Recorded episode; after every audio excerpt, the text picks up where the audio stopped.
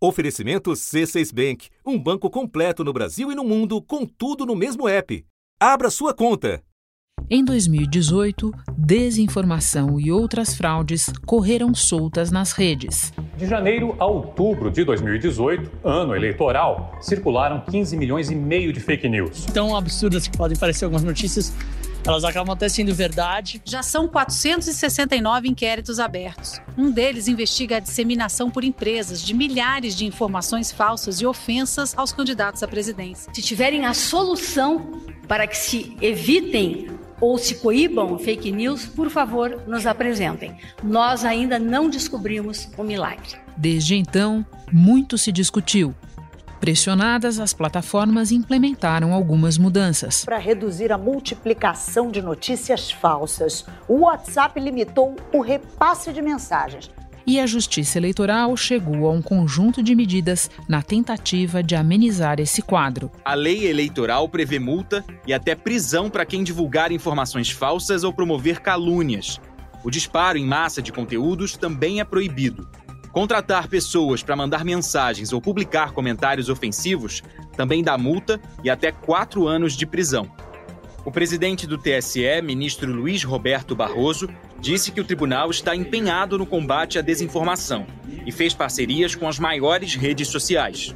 Todos os mecanismos que nos permitam nos livrar desse vírus do mal, que são as campanhas de desinformação, difusão de mentiras e campanhas de ódio, evidentemente eh, são bem recebidas pela Justiça Eleitoral Medidas agora testadas numa campanha curta, limitada pela pandemia e mais pautada por interesses locais do que pela guerra ideológica de dois anos atrás. Tudo isso aumenta ou diminui o incentivo à disseminação de falsidades. As regras do jogo estão claras? Serão seguidas?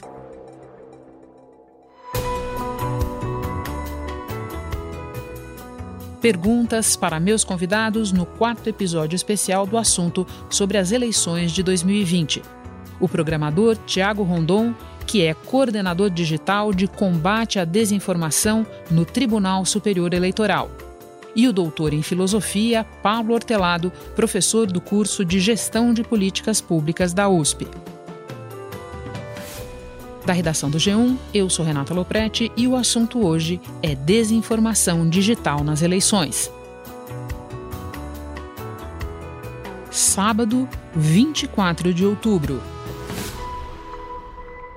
Pablo, 2018 levou a um novo patamar a associação redes sociais e campanha eleitoral.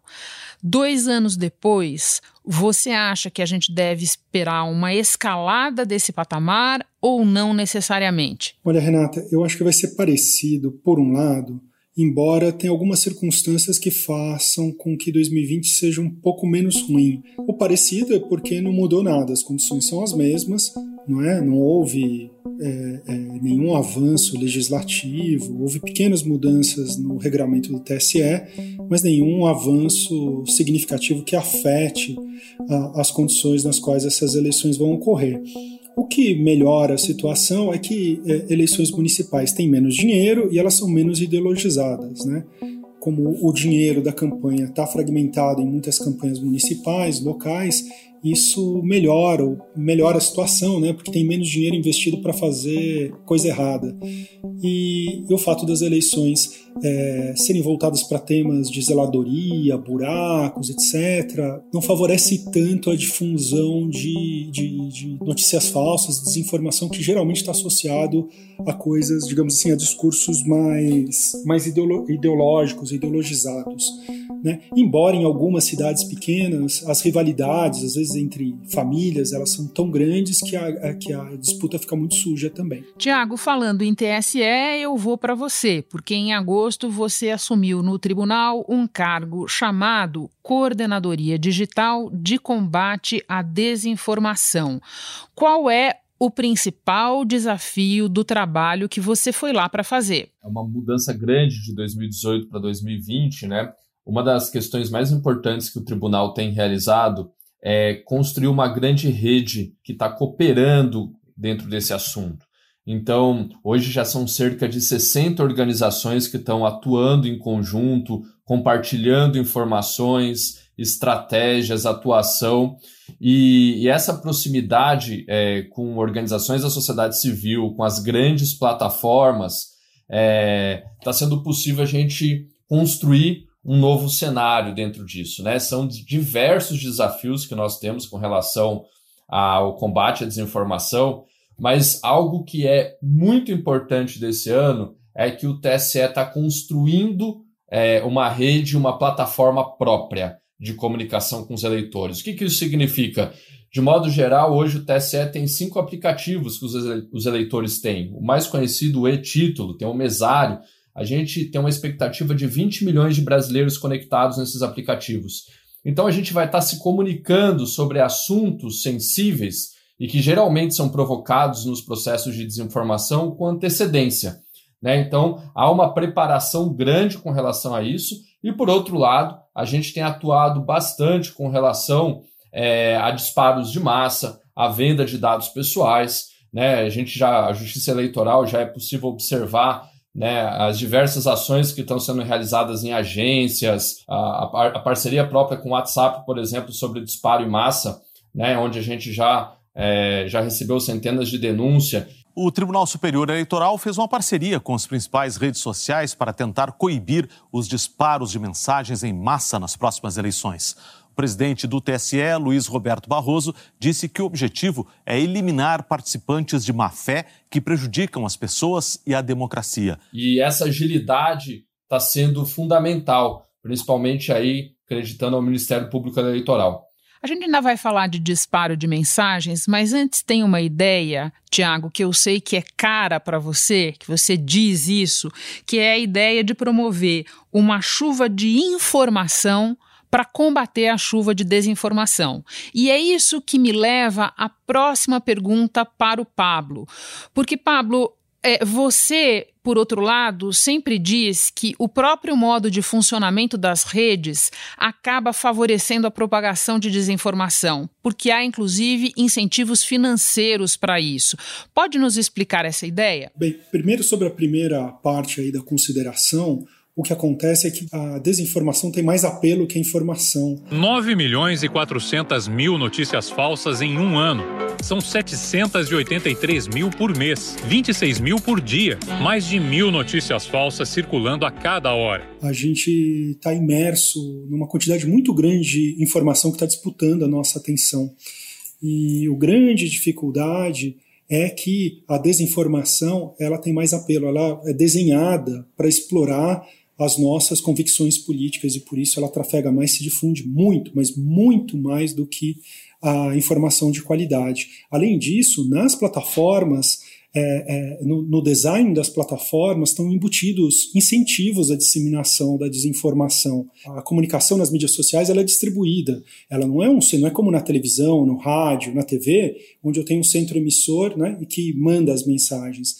Para a mensagem trafegar nas mídias sociais é preciso que vários usuários apertem o botão de compartilhar. E a gente sabe por estudos que quanto mais mais forte a emoção, a mensagem desperta no usuário, mais ele aperta aquele botão de compartilhar. Às vezes acaba passando essa notícia e aí, ah, mas tem certeza? Sim, já repassei. Infelizmente já fez isso. Muita coisa política, né? A gente quer passar para frente para alertar as pessoas. Você começa a perder a, a, referência do que é verdadeiro ou não. De maneira que existe um incentivo, as mensagens mais inflamatórias, mais divisivas, sobretudo que despertam sentimentos de medo, de indignação e de ódio, elas se propagam mais. Existe um incentivo dentro das plataformas. Existem também incentivos econômicos. Não é? Então, os sites maliciosos eles são todos financiados com publicidade. É? é? além disso, canais maliciosos no YouTube, eles são monetizados. É, é, é, um dinheiro que perto de uma empresa, ele não é muito significativo, mas para uma pequena operação, ela é mais do que suficiente para manter uma pequena equipe. Ou seja, dar combate a isso não é simples. Tiago, eu volto para você. Muita gente considera que em 2018 o TSE foi omisso ou simplesmente não conseguiu dar conta, não conseguiu agir é, para combater o tanto de desinformação que chegou à campanha. Você não estava lá, menos ainda fazendo o trabalho que você está agora. Mas, de, numa questão de princípio, qual é, no teu entender, o papel das instituições públicas nessa relação com as redes sociais num período eleitoral? Bom, é, essa pergunta é super importante porque as instituições agora têm um papel é, fundamental nas redes, é, que é se comunicar. Se comunicar sobre os atos cívicos, se comunicar de uma maneira clara né, nos diversos canais é, que existem. Mas eu queria voltar rapidinho no ponto do Pablo, que é perfeito que ele colocou, é, e sobre as plataformas, os incentivos, mas já fica claro para nós que é um, esse é um problema extremamente complexo, mas que é, a gente tem que exigir questões é, das plataformas é, com relação ao design dessas plataformas. Né? Ela, tem que, ela tem que ser um design, quando eu falo, a interface é feita para é, promover principalmente é, informações esclarecedoras quando o contexto é cívico. Né? Então, o que, que eu estou querendo dizer? As plataformas têm que ter uma política cívica muito clara. Né? Qual que é o seu posicionamento? Ó, recebi algo que está aqui, é, que é uma denúncia, que pode ser feito pelos próprios usuários, por uma instituição pública, e tá, é, é uma questão de manipulação, é uma interferência eleitoral, ela suprima a participação, ou ela induz as pessoas a um erro, quando, onde, como participar de um ato cívico, o que, que a plataforma deve fazer? E isso tem que ser transparente, isso tem que ter um protocolo aberto. Eu, pessoalmente, eu, eu, eu, acredito que nós temos que debater um protocolo de difusão de informação com as plataformas, que basicamente é como que essas mensagens, uma vez propagadas, né, quando você recebe uma notícia falsa, por exemplo, no seu feed, a plataforma tem que remover quando ela descobrir ou ela tem que se aproveitar, digamos assim, desse conteúdo que está ali é, e informar o cidadão é, de uma maneira esclarecedora. A gente já vem vendo que as plataformas estão evoluindo nesse sentido. Nas eleições americanas agora ficou evidente que essa falta de protocolo das plataformas gerou muito debate, né? Quando o Twitter e o Facebook excluíram um determinado conteúdo. Então, o que eu estou querendo colocar aqui, basicamente, é que a interface ela tem que é, de alguma maneira, interface visual que chega ali para o eleitor, se ele está vendo uma notícia falsa, a plataforma, e somos totalmente contra a remoção de conteúdo nesse sentido, ela tem que colocar como se fosse uma etiqueta. Olha, esse aqui é um conteúdo falso e veja por quê. Né? Essa experiência de consumo de informação é onde as plataformas devem evoluir muito e, na minha opinião, tem que evoluir muito nesse sentido. E no contexto atual aqui das nossas eleições, a gente está trabalhando muito para isso, de levar essa chuva de informação esclarecedora utilizando o melhor das interfaces das plataformas, né? Como que elas podem oferecer esse tipo de questão. Mas fica claro que a gente precisa debater isso muito ainda. Eu mencionei na abertura do episódio, o Pablo também mencionou isso na primeira resposta dele. A Justiça Eleitoral implementou algumas regras novas para tratar dessa questão. Cito algumas aqui. Disparo em massa de conteúdo eleitoral está proibido. Mensagens políticas só podem ser enviadas para números e endereços cadastrados gratuitamente pelo candidato ou pelo partido, observando a Lei Geral de Proteção de Dados. Quero submeter a vocês dois a seguinte avaliação, começando pelo Pablo. Qual é o grau de efetividade dessas medidas? Elas resolvem o problema, Pablo? A gente não sabe, né, em, em que medida essa nova, esse novo regramento vai conseguir conter o comportamento, né? A gente viu aí, teve uma reportagem do jornal Folha de São Paulo mostrando que disparo em massa segue sendo vendido, inclusive com o mesmo preço das últimas eleições, o que mostra que o grau de dificuldade ou de facilidade ainda é o mesmo. Eu só chamo atenção, eu gosto de chamar atenção para esse ponto, que embora haja muita discussão sobre o disparo em massa, as evidências que a gente tem sobre ele são de que não é um, um mecanismo muito eficaz para propaganda política, né? Nós discutimos muito ele, é, é, é, o disparo em massa nas eleições de 2018 porque era ilegal, uh, aparentemente foi praticado, se a gente descobrisse é, e comprovasse que foi praticado, sobretudo em larga escala, podia gerar efeitos jurídicos, cassação de chapa, etc. Então houve tanta discussão, não porque isso mudou o rumo das eleições, mas porque era ilegal e que poderia ter algum efeito. Né?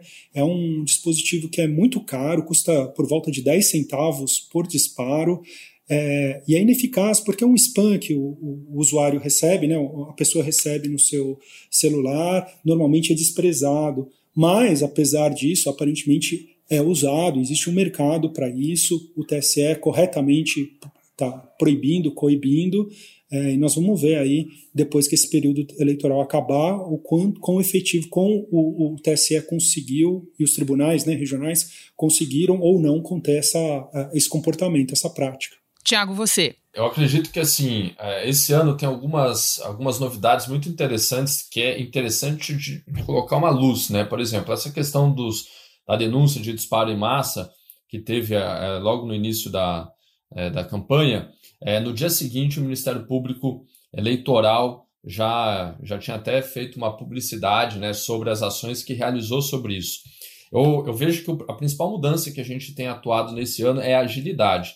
Né? Então, assim que, por exemplo, reportagens investigativas muito bem basadas, como já ocorreu nessas campanhas, e outras questões, né, o papel do Ministério Público Eleitoral é realizar isso. Né? A justiça eleitoral ela é, um, ela é um pouco mais ampla, o TSE não, não age de ofício com relação a esse tipo de denúncia, mas o TSE está muito de olho, provocando né, todas as instituições que têm que fazer esse tipo de atuação. Na nossa observação aqui, é, os ministérios públicos estão muito mais preparados para lidar com essa situação do que em 2018. Tiago, eu sigo com você porque as plataformas também implementaram algumas mudanças. E você costuma dizer que remoção de conteúdo pura e simples é enxugar gelo, que o que elas precisam fazer é ter políticas e protocolos claros.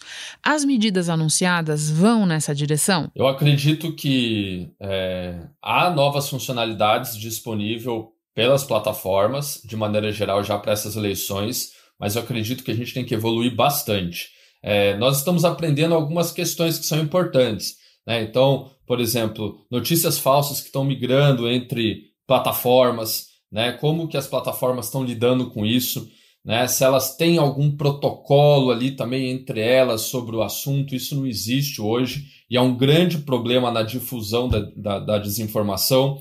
O outro ponto é o que eu coloquei, fazer uma denúncia hoje numa plataforma, assim, de maneira geral, né, eu digo até é, dentro de, do processo eleitoral, né, a gente precisa melhorar muito ainda para deixar esse um processo muito mais simples, né, os usuários precisam ter mais poder de realizar isso. Então, hoje, quando você entra numa plataforma para realizar uma denúncia, não é um processo simples, né, e muitas vezes é desconhecido pela maioria dos usuários e também é desconhecido o que, que as plataformas fazem com isso, né? Então, esse é um debate que a gente vai ter que se aprofundar é, para que a gente melhore as plataformas quando a gente está falando de atos cívicos, né? Pablo, no seu entender, estão enxugando gelo apenas nessa matéria ou não? Eu sou um pouco pessimista com relação a isso.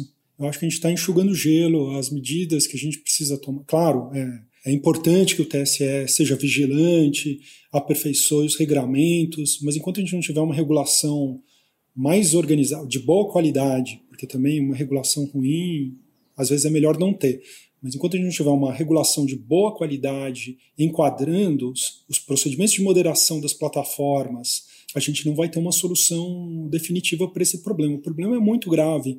Ele é muito grave em várias plataformas, com cada uma com a sua especificidade. Ele é particularmente é, ruim no WhatsApp. É uma plataforma que ela não, não permite a gente monitorar o que está acontecendo, mas todos os dados que a gente consegue cercando o problema por outros lados mostram que o problema lá é crônico. Existe realmente uma arquitetura que não apenas protege, mas incentiva o mal feito. Enquanto a gente não regular isso e criar mecanismos para a gente poder encontrar origem dessas mensagens, ah, o problema ali vai ser, vai ser grande. Não estou preocupado tanto com 2020, mas estou muito preocupado com 2022. Interessante você colocar isso, porque era exatamente sobre aplicativos de mensagens a minha próxima pergunta para o Tiago. Exatamente por conta dessa arquitetura, como você chama, que impossibilita rastreamento, que diminui muito qualquer tipo ou qualquer ideia de transparência.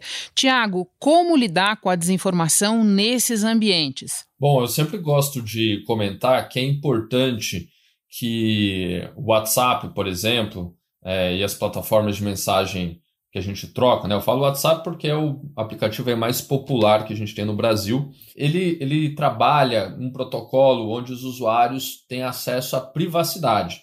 Né? Então você tem ali um protocolo, tem criptografia, as pessoas estão conversando e há uma garantia de que essas conversas não estão sendo monitoradas, não estão sendo vazadas para ninguém. Né? Então o usuário tem, tem essa garantia aí de certo modo. Agora, é, ao mesmo tempo, essas aplicações elas já não são mais só de conversa privada.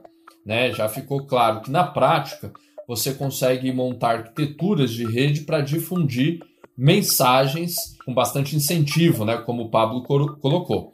Então, na minha opinião, a gente tem que, é, tem que debater essas questões para que a gente não tire a privacidade das pessoas. Né? Então, por isso que quando a gente for falar de regulamentação, eu concordo também com o Pablo que a gente tem que falar disso, mas a gente tem que falar com muito cuidado, é um assunto complexo que tem diversos temas, mas a gente tem que é, falar um pouco mais de como que isso está acontecendo. Se, por exemplo, uma plataforma, e aqui eu não estou tirando nenhuma conclusão, fazendo nenhuma afirmação, mas permite que você dispare dentro do seu celular uma mensagem vamos supor, para mais de 10 mil pessoas, é, a gente tem que tomar um cuidado com isso ou não? Né? Funcionando aí como um broadcast, digamos assim.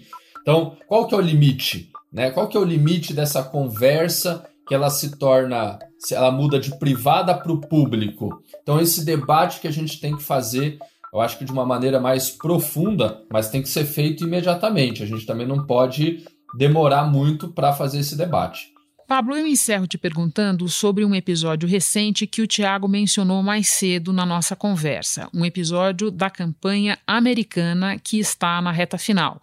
Um material jornalístico publicado pelo jornal The New York Post, negativo para a campanha do candidato Joe Biden, uma acusação de corrupção ao filho dele, envolvendo o próprio candidato. E foram encontrados tantos buracos na apuração, na origem dessas informações, que algumas plataformas resolveram, de moto próprio, reduzir a exibição desse conteúdo. E você, numa coluna na Folha de São Paulo, classificou o episódio como censura privada. Qual é a tua visão sobre esse imenso desafio que é moderar conteúdo sem resvalar em censura? Olha, esse é um caso difícil. Numa decisão sem precedentes, o Twitter impediu o compartilhamento de um artigo de jornal nos Estados Unidos. A matéria continha supostas revelações sobre o filho de um dos candidatos à presidência, no caso Joe Biden, o filho do Joe Biden. Aí, a rede social foi acusada de tendenciosa e, após pressão e críticas, a empresa mudou as regras. E a minha crítica à ação das plataformas é que elas não seguiram as suas próprias normas. Eu acho que a solução definitiva para esse problema é a gente ter regulação pública que estabeleça essas normas ou num processo de regulação tradicional ou num processo de corregulação, como se faz na Alemanha. Mas seja como for, enquanto a gente não tem regulação, as plataformas elas têm regras e elas não seguiram as suas regras, né?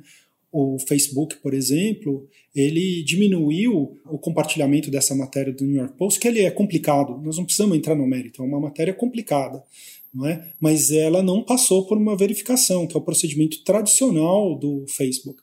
Passa por uma verificação independente, se constata que essa matéria é imprecisa, incorreta, e aí se faz. O, o Facebook mudou para permitir discricionariedade no controle é, dessa informação. O Twitter foi ainda mais agressivo nisso. Ele resolveu aplicar, como ele não tinha uma regra que permitia impedir a, a, a, o compartilhamento dessa matéria do New York Post, ele usou uma regra que impede que hackers distribuam conteúdos privados de pessoas, porque essa matéria era, era fruto de um vazamento. Sim. E usando dessa maneira torta a aplicação dessa regra, impediu que se compartilhasse. Você punha lá, tentava compartilhar a matéria, dava uma mensagem de erro. E é um procedimento, uma aplicação da regra deles muito distorcida, porque se ela fosse aplicada universalmente, você não ia poder compartilhar os vazamentos dos cabos do Wikileaks, que gerou um monte de história no New York Times, na Folha de São Paulo, na Globo, etc. Não ia é, é, é, compartilhar é, é, um monte de, de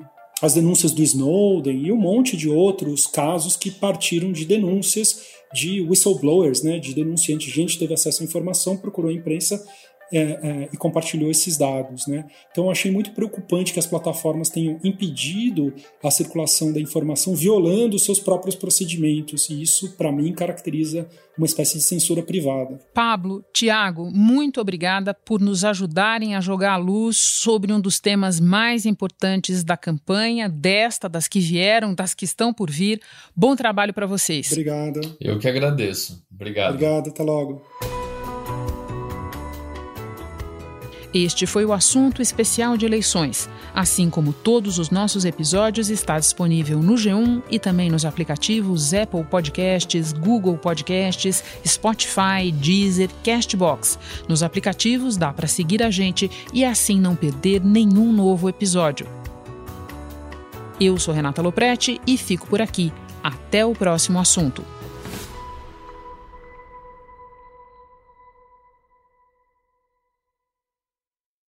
Você no topo da experiência financeira que um banco pode oferecer. Escolha um banco completo no Brasil e em qualquer lugar do mundo. Abra sua conta no C6 Bank.